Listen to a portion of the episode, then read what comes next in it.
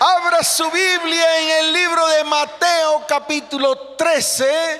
Vamos a leer el verso 29. Libro de Mateo capítulo 13, el verso 29 dice de la siguiente manera. Aquí está hablando Jesús. ¿A quienes? A sus discípulos, narrando la parábola del trigo y la cizaña. Amén.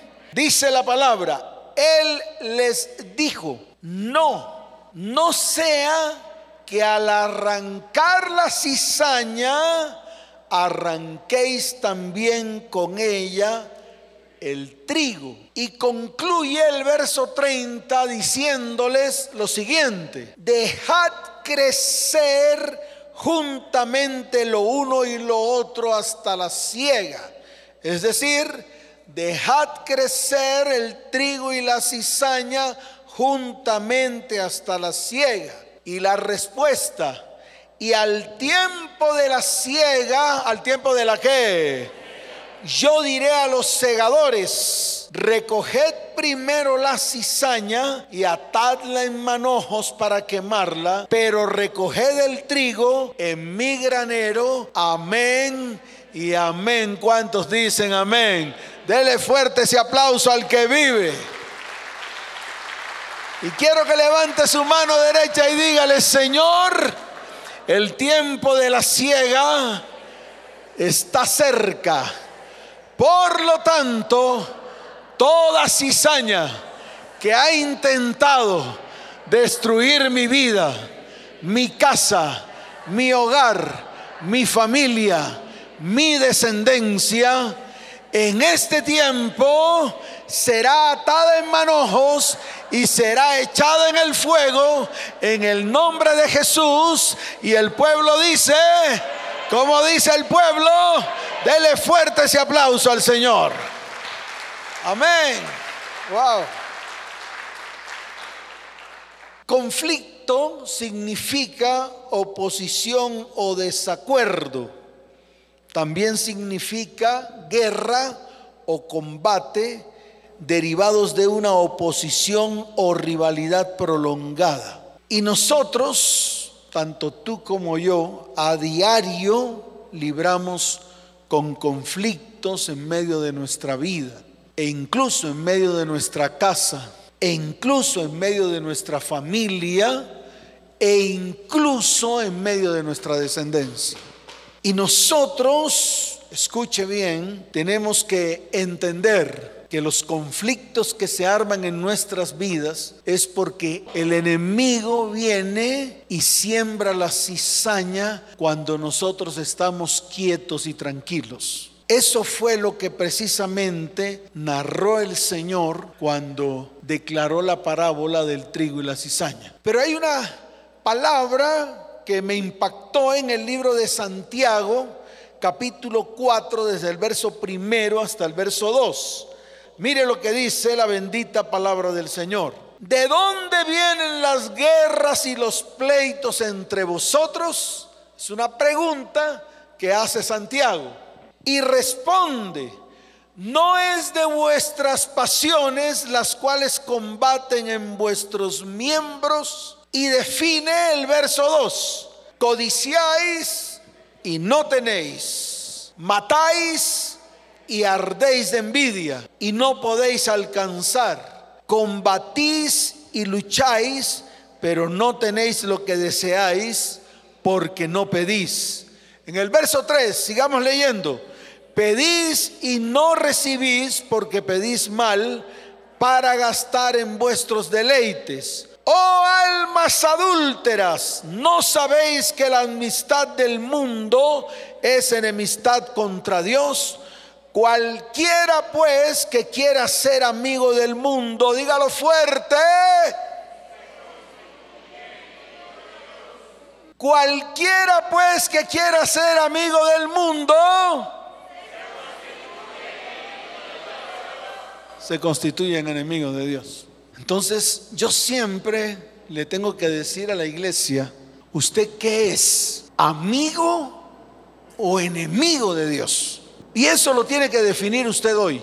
Si usted es amigo del mundo, la palabra dice que usted se constituye en enemigo de Dios. Por eso Santiago fue quitado de los libros de algunas iglesias. ¿Sabe por qué? Porque Santiago siempre le restriega la verdad al cristiano, especialmente aquellos que combaten contra la misma palabra, especialmente con aquellos que cogen la palabra y se la pasan por la faja. Santiago es un experto, la palabra escrita en Santiago es experta para restregarle la palabra en la cara, especialmente a la iglesia, porque le dice la verdad de frente.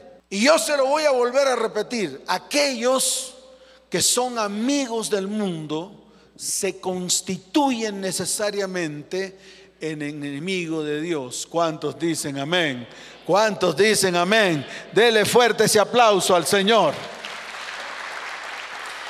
Entonces escuche, porque es importante que entendamos a dónde nos quiere llevar el Señor hoy. La parábola del trigo y la cizaña está descrita en el libro de Mateo, capítulo 13, desde el verso 24 en adelante. Mire lo que dice la palabra y la vamos a la vamos a, mirar con detenimiento, porque hoy es un día de mucho aprender. Hoy es un día de mucho qué?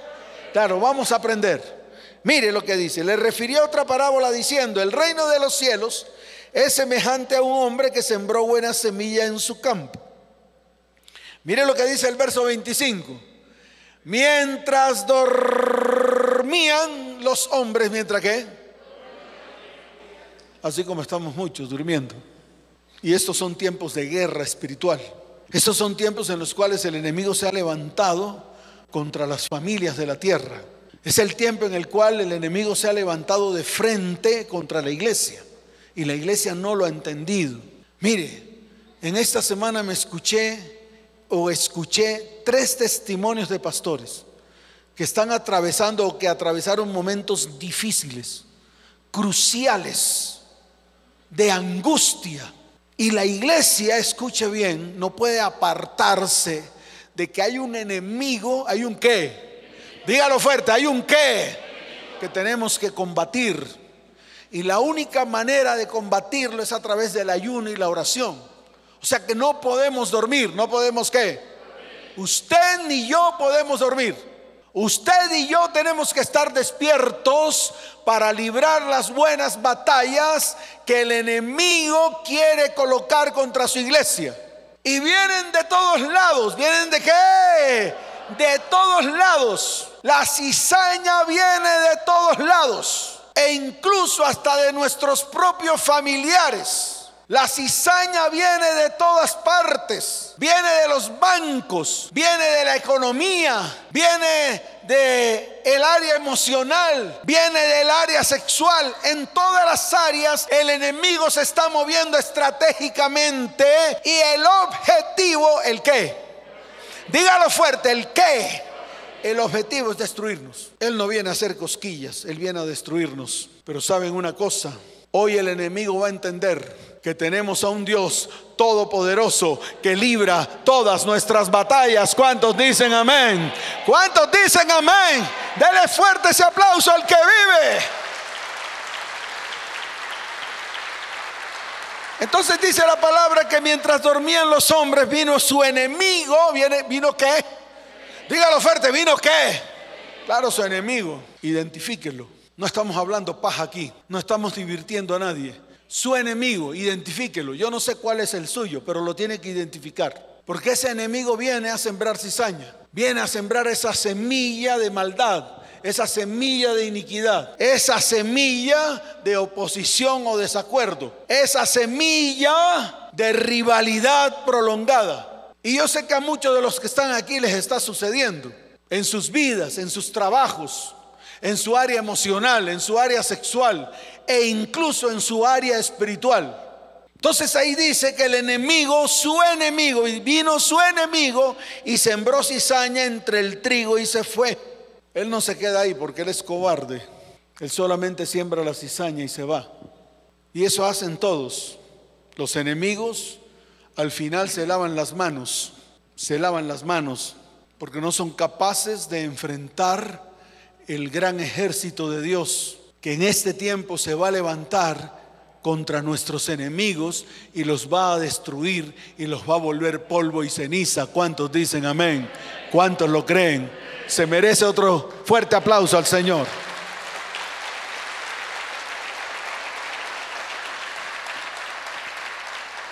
Entonces Jesús habló precisamente de que tú y yo somos esa buena semilla que el Señor sembró en el campo.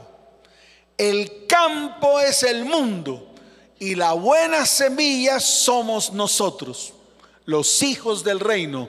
¿Quiénes son? Diga nosotros, los hijos del reino. La cizaña son los hijos del malo y el enemigo que la sembró es el diablo. Pero escuche esto, la cizaña aparece justamente cuando el trigo comienza a dar fruto. ¿Cuándo aparece la cizaña? Cuando usted comienza a fructificar, cuando usted comienza a florecer, cuando usted ve que todo está bien, ahí aparece la cizaña. Está escrito en el verso 26, dice, y cuando salió la hierba y dio fruto, entonces apareció también la que? La cizaña. Entonces la cizaña siempre va a aparecer cuando usted está en los mejores momentos. Cuando Dios lo está bendiciendo en gran manera. Cuando usted se ha parado firme delante de Dios a decir, Señor, yo te voy a servir. Cuando usted toma la decisión de decir, Señor, es que ardo por tu obra, ardo por lo que tú me has dicho que tengo que hacer. Cuando usted se prepara, cuando usted está más atento, cuando usted quiere levantarse, ahí aparece la cizaña. Ahí aparece en el área sexual la pornografía. Ahí aparece en el área sexual la fornicación. Ahí aparece en el área económica la escasez. Ahí aparece en el área económica los malos negocios. Ahí aparece en el área económica la ruina. Ahí aparece en el área emocional, en el área familiar, las discusiones, las peleas, las contiendas, la maledicencia. Ahí aparecen las discusiones entre parejas. Ahí comienza el hombre o la mujer a discutir y a maldecir su propio hogar y su propia familia. Ahí es cuando aparece, cuando usted comienza a fructificar, cuando usted comienza a dar fruto. Cuando su fruto, cuando su qué, dígalo fuerte, cuando su qué, cuando su fruto es visible, cuando usted comienza a asomar la cabeza, cuando su árbol comienza a dar fruto, entonces le empiezan a tirar piedras, le empiezan a tirar qué. Y ahí está escrito en la palabra. Por eso, escuche bien, si somos sembrados en el reino, tenemos que aprender a crecer, ojo, en medio de la cizaña. ¿Cómo así, pastor? Qué miedo. ¿Cuál miedo? ¿Quién dijo miedo? Usted, como cristiano, tiene que aprender a caminar en medio de la cizaña que le han sembrado al lado. Usted no puede echar para atrás, usted no puede recular, usted no puede tener temor. Usted va a tener que enfrentar esa cizaña que está creciendo junto con usted. Por eso el Señor lo dijo. Mire lo que está escrito en el verso 27. Vinieron entonces los siervos del padre de familia y le dijeron, Señor, ¿cómo le dijeron? Dígalo fuerte, ¿cómo le dijeron? Señor, ¿no sembraste buena semilla en tu campo? ¿De dónde pues tienes cizaña? Entonces él les dijo, un enemigo, ¿quién? No es un amigo, no es un amigo, es un enemigo, porque el mismo Señor lo está relatando. Un enemigo ha hecho esto y los siervos le dijeron, ¿quieres pues que vayamos y la arranquemos? Wow, yo siempre he querido o siempre quise arrancar la cizaña que me rodearon durante muchos años, casi 20 años, 22 años, 20 años en medio de cizaña. Y yo no lo sabía. Se reunieron tres a planear un concierto para delinquir, un concierto para acabar con la iglesia, acabar con mi familia, acabar con todo. Y todo lo planearon, todo lo planearon. Y manos oscuras les entregaron dinero, mucho dinero. Y tomaron documentos falsos y lo presentaron como documentos veraces y eran totalmente falsos. Y planearon todo, 20 años, 20 años con cizaña al lado. Y en todo tiempo mi oración era, Señor, destruyelos Señor, acábalos. Ofrendas de paz por todos lados. Oraciones clamores. Y el Señor me dijo, no, espera. Como me dijo el Señor. Me dijo, espera. Uno es impaciente. Uno siempre quiere hacer las cosas al antojo de uno. Porque uno es impaciente. Uno quiere caminar en medio de la impaciencia. En medio de la preocupación. Y entonces el Señor me habló con esta palabra. Y así como le dijo a estos discípulos, también el Señor me lo dijo a mí. Y dice la palabra, Él les dijo, no, como les dijo. Así como me lo dijo a mí, me dijo, no, ¿cómo me dijo? No, no sea que al arrancar la cizaña en este tiempo, arranquéis también con ella el trigo y te quedes sin lo uno y sin lo otro. ¿Y te quedes sin lo qué?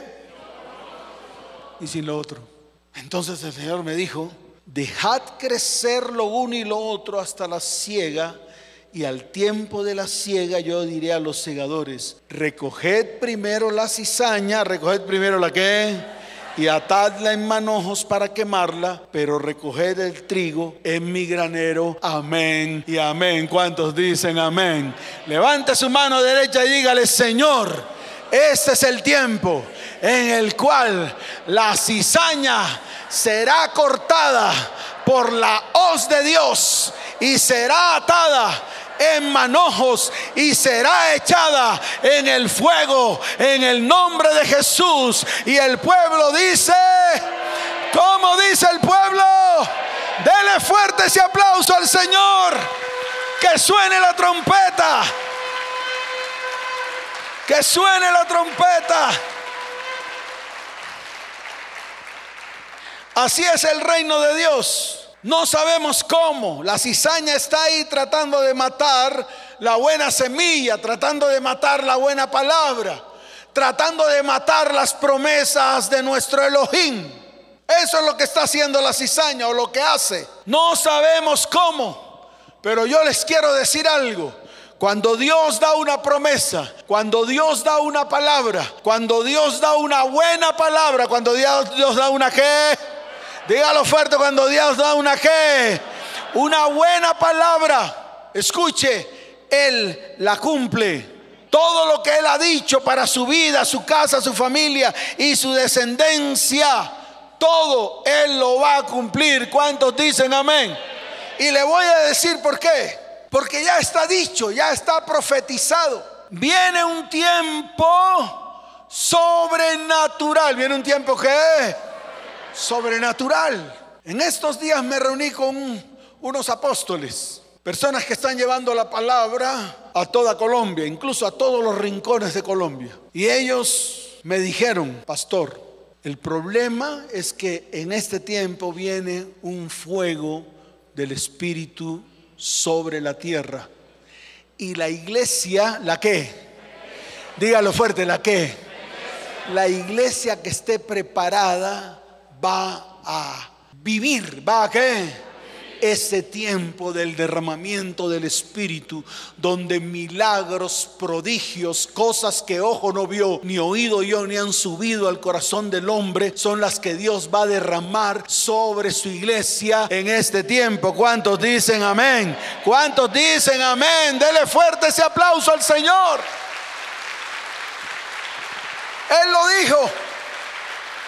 Él dijo que viene un segundo Pentecostés y nosotros lo estamos viviendo ya. Estamos en las postrimerías de ese Pentecostés en esta iglesia. Él ya lo dijo. Él dijo que ha soltado dos escuadrones de ángeles. Uno precedido por Gabriel el anunciador, el cual va a anunciar verdades para la iglesia y para el mundo entero. Otro llamado Miguel el Guerrero, el cual viene con un mazo, viene con un qué. Golpeando la tierra, haciendo el llamado a todos los moradores de la tierra para que se vuelvan al Señor con todo el corazón. Porque va a ser cosa grande la que Dios hará en medio de la tierra. ¿Cuántos dicen amén? Dele fuerte ese aplauso al Señor. Por eso usted y yo vamos a vivir los mejores tiempos de milagros y prodigios de repentes, cosas que ojo no vio ni oído yo, son las que vamos a experimentar en este tiempo. ¿Cuántos dicen amén?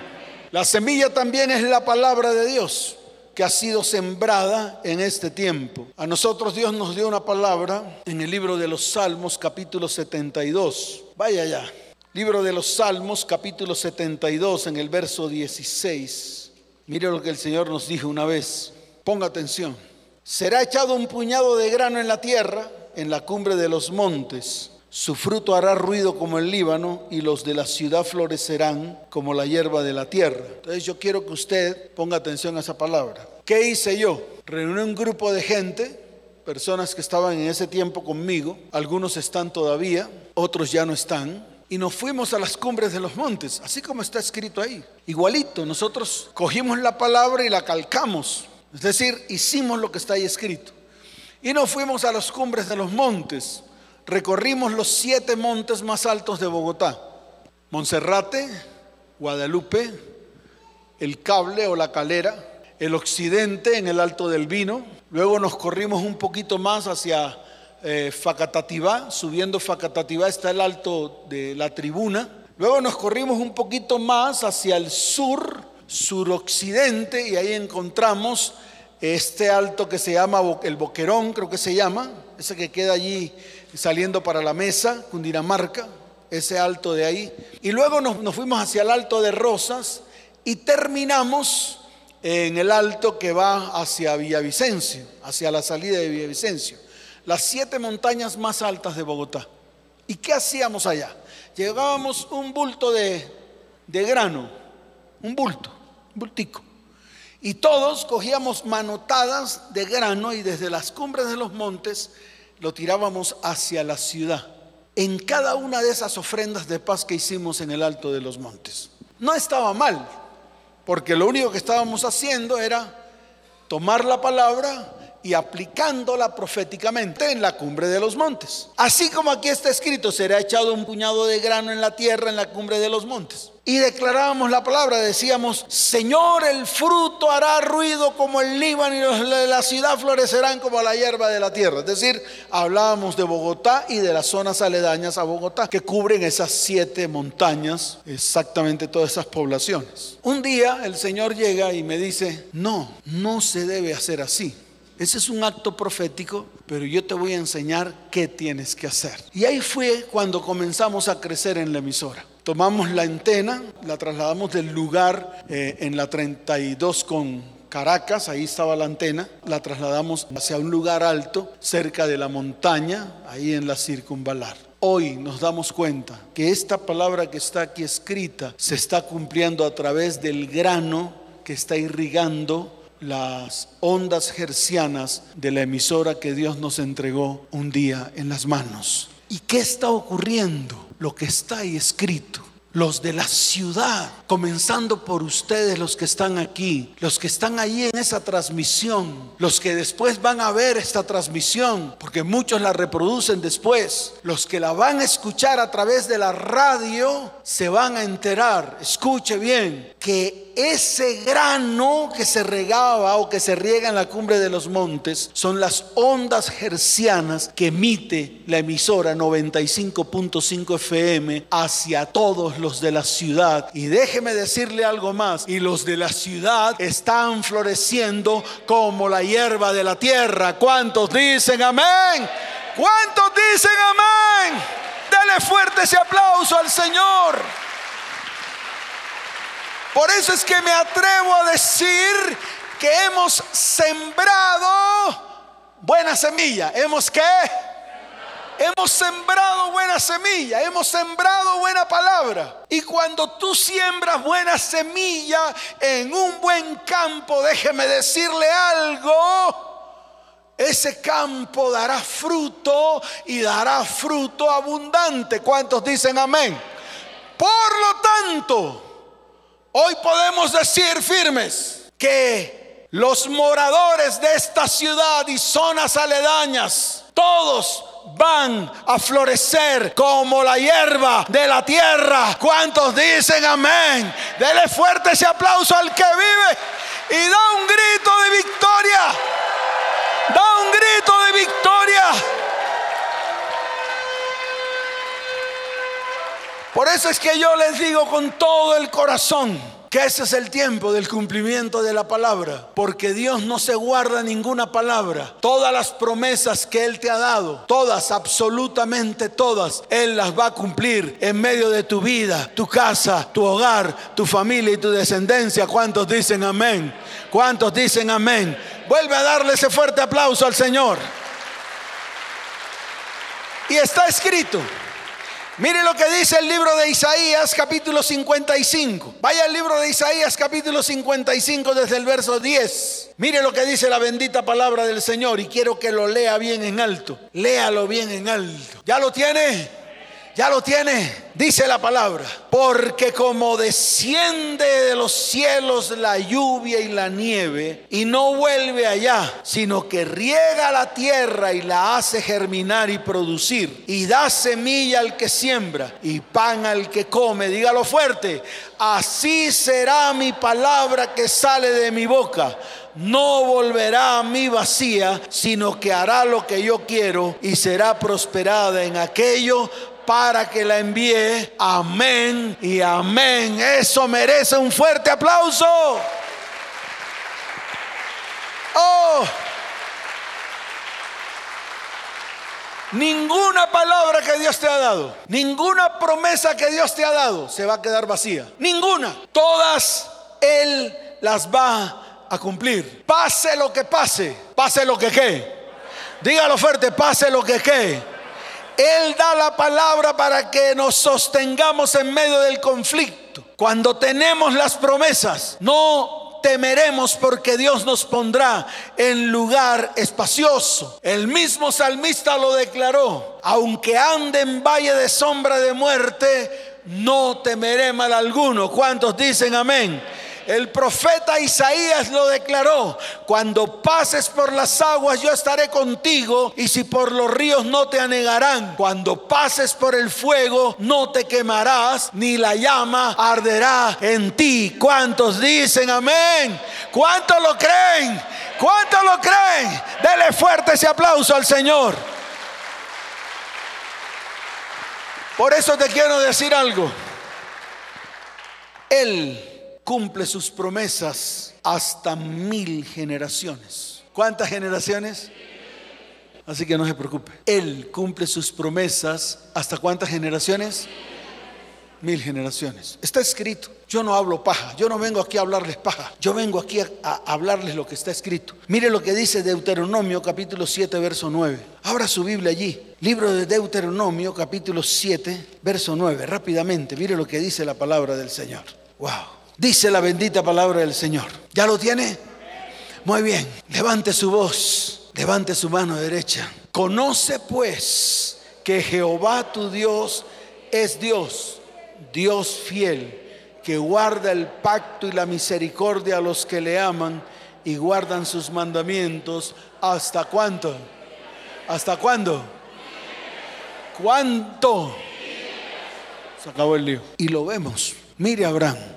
Porque es ahí donde yo quiero que ustedes se alimenten, alimenten su fe. Mire Abraham, es el más grande ejemplo. Abraham un legendario, Abraham un nómada que vivía de lugar en lugar, de aquí para allá. Vivía en medio de tienda y tiendas y tiendas. Donde Abraham llegaba, levantaba su tienda y ahí moraba. Y eso era lo que hacía Abraham. No tenía dónde vivir, no tenía qué.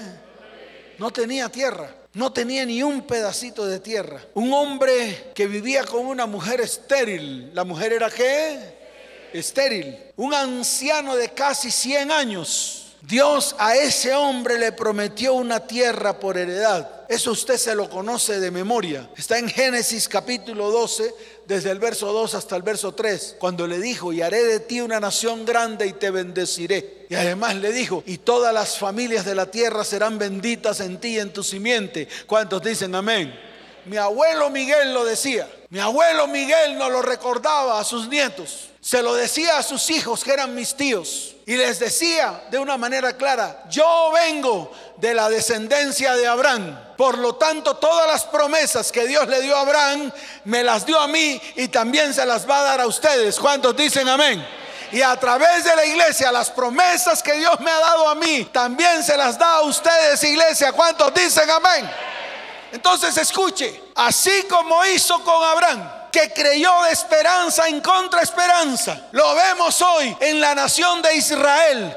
Todos los que viven allí recibieron la herencia de su padre Abraham. ¿Cuántos dicen amén? Por lo tanto, si a mi abuelo Miguel Dios le dio promesas que tienen que ver con su padre Abraham y nos la dio a nosotros sus nietos a través de mí, también se las va a dar a ustedes su iglesia. ¿Cuántos dicen amén? ¿Cuántos lo creen? Dele fuerte ese aplauso al Señor.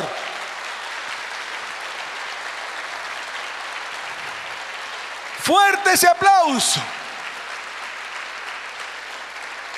Por eso hoy es un día de bendición. Hoy es un día de qué? ¿Cuántos creen que hoy es un día de bendición?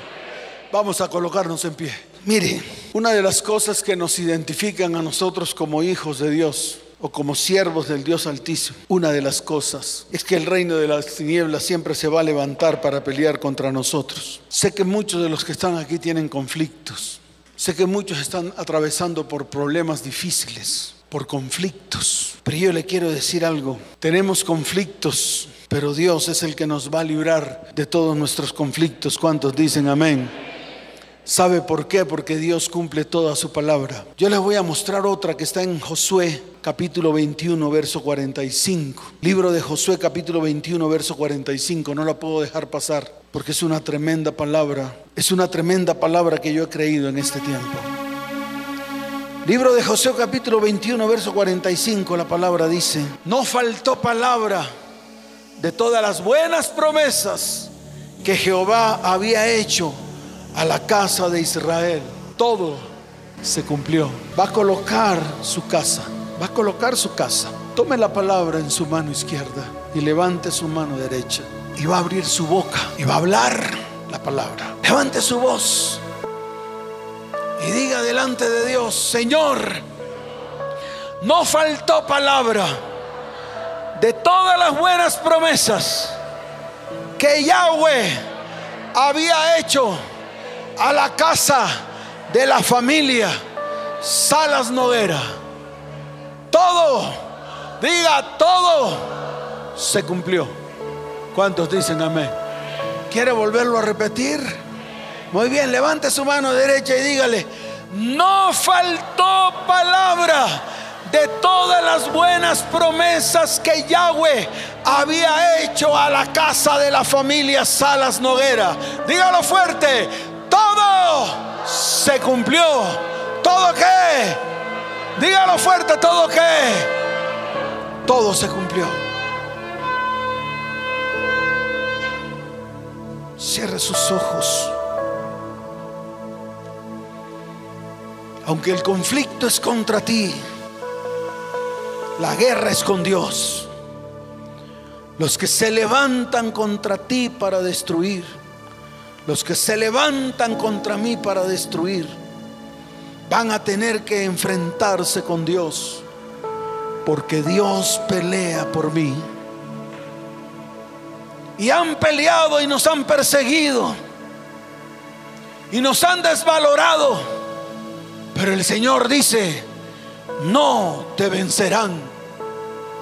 No nos vencerán, dice el Señor, porque Él está con nosotros. Por eso estamos aquí en pie. ¿Cuántos están en pie? Levante su mano derecha y dígale, Señor, no me van a vencer.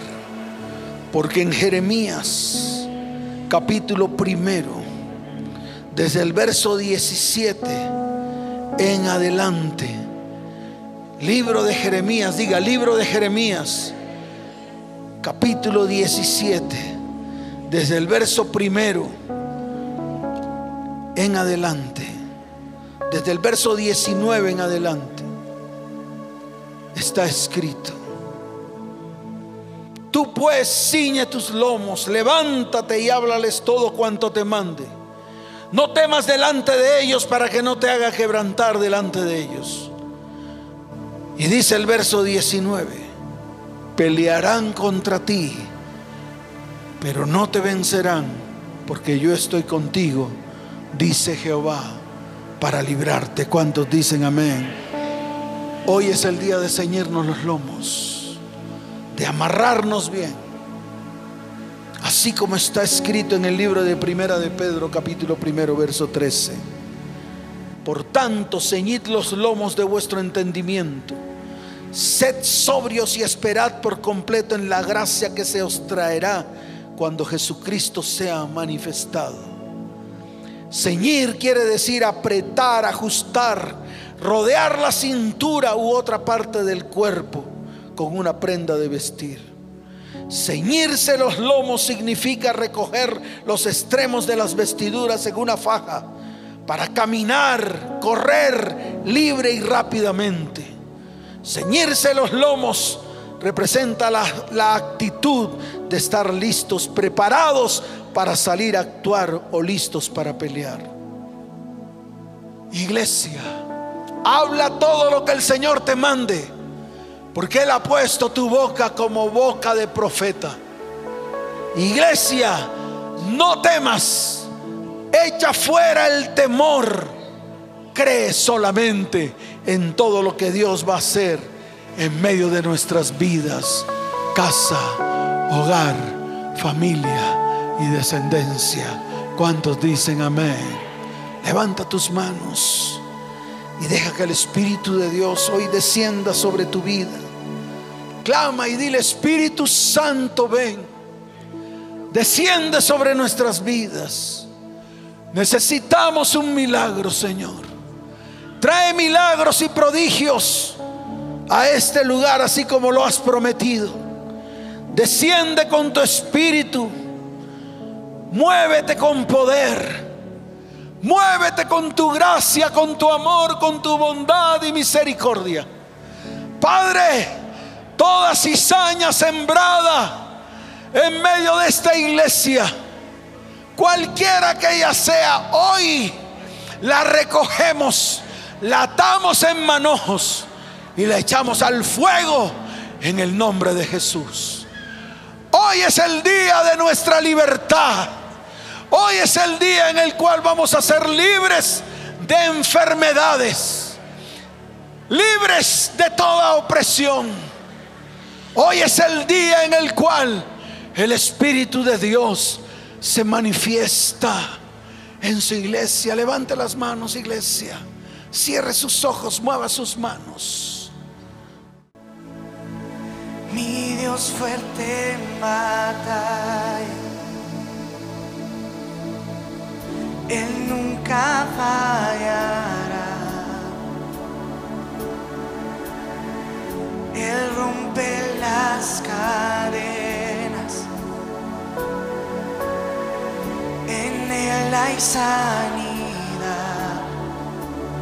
En tu nombre, Cristo, gigantes son vencidos y toda montaña amor.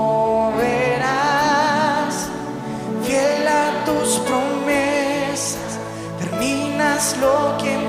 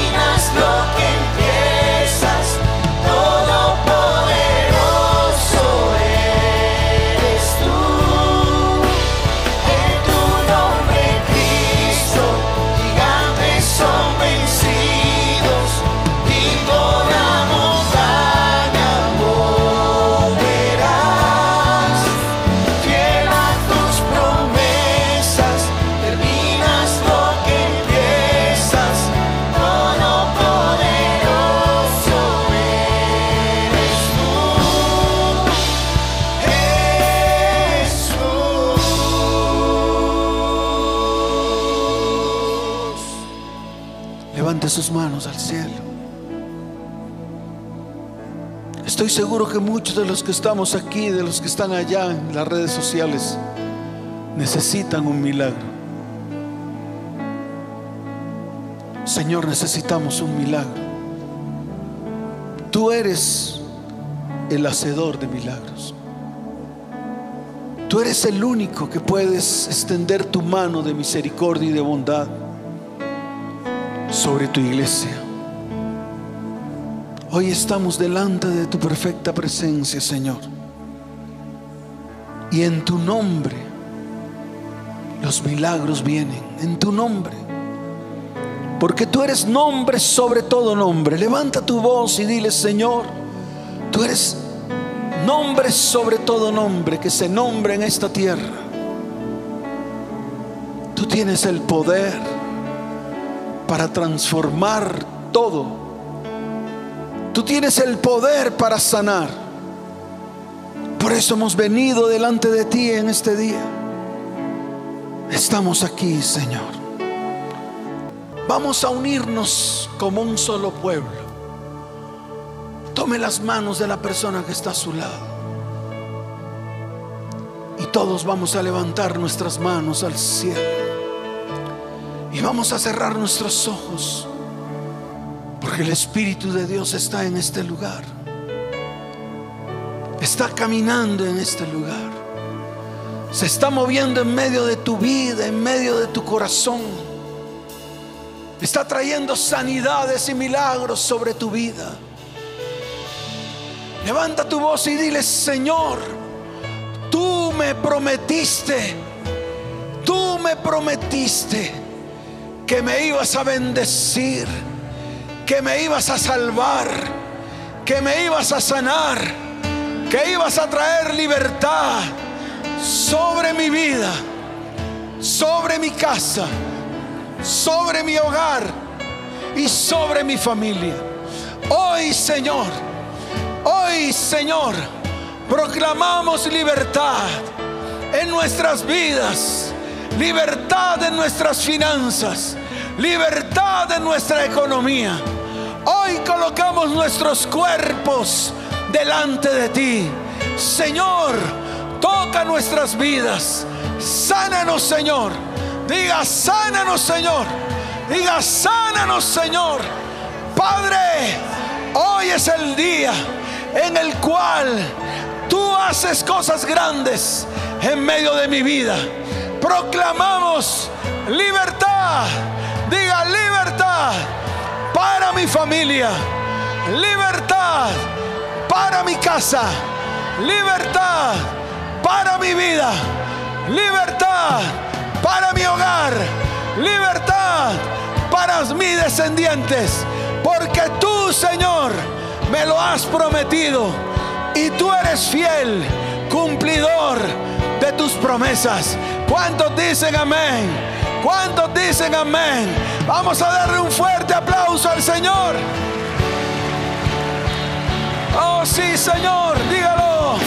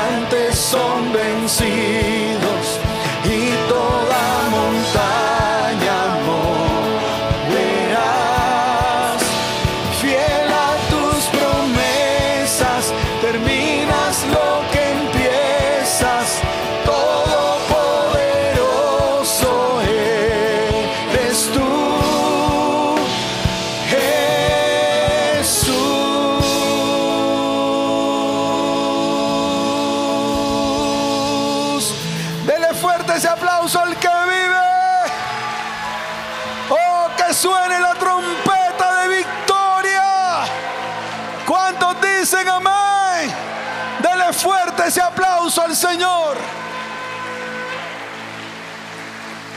Quiero saber cuántos de los que están aquí hoy vienen por primera vez a esta iglesia porque los invitaron. Si usted es un invitado, si usted viene por primera vez, quiero que levante su mano al cielo. Levante su mano al cielo. Eso. Quiero que todos los que vinieron a este lugar por primera vez, quiero que pasen aquí al frente. Voy a orar por ellos. No importa si son 10, 20, 1 o 2. No importa. Vengan acá rápidamente. Bienvenidos.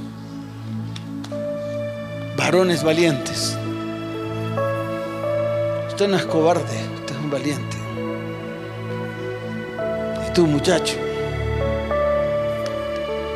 hay que servirle al Señor. Es la mejor opción, si sabías. Vengan para acá, vengan. Vengan, rodenme aquí. Venga, venga, no tengan, yo no, yo no, yo no muerdo. Venga, yo no muerdo. Eso. Vamos a orar por ustedes.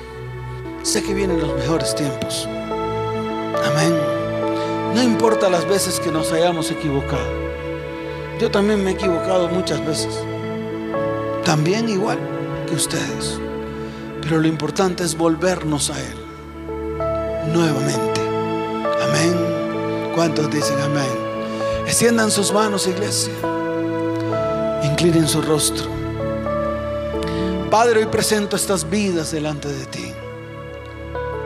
Te pido, Señor, que los toques hoy con el poder de tu Espíritu Santo.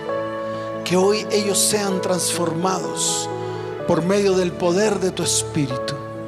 Padre, hoy los bendecimos. Te pido que los guardes en el hueco de tu mano. Te pido, Señor, que toques sus corazones y que se conviertan en tus siervos. Te lo pido, Padre, y toda la iglesia en el nombre de Jesús. La iglesia dice, ¿cómo dice la iglesia? Démosle fuertes aplausos al Señor por ellos. Son bienvenidos. Ahí está Luisito. Él los va a llevar a un lugar. Si tienen algo por ahí, tienen que irlos a recoger porque no vuelven acá. Amén. Entonces le pedimos el favor. Vayan con Luis y toda la iglesia. Démosle la bienvenida con un fuerte aplauso al Señor por ellos. Vayan. Eso. ¿Cuántos dicen amén? Levanten sus manos al cielo, los voy a bendecir. Padre, aquí está tu iglesia, iglesia cristiana ETP, te bendigo. Con abundancia de paz, te bendigo con salud y te bendigo con prosperidad. Padre, llévalos en paz y en bendición. Y te doy gracias por sus vidas. Gracias por aquellos que están ayunando, que están en oración por mí. Padre, hoy bendigo a todas las familias en el nombre de Jesús. Amén y amén. Vayan en paz, que el Señor les bendiga. Les amo con todo mi corazón. Nos vemos.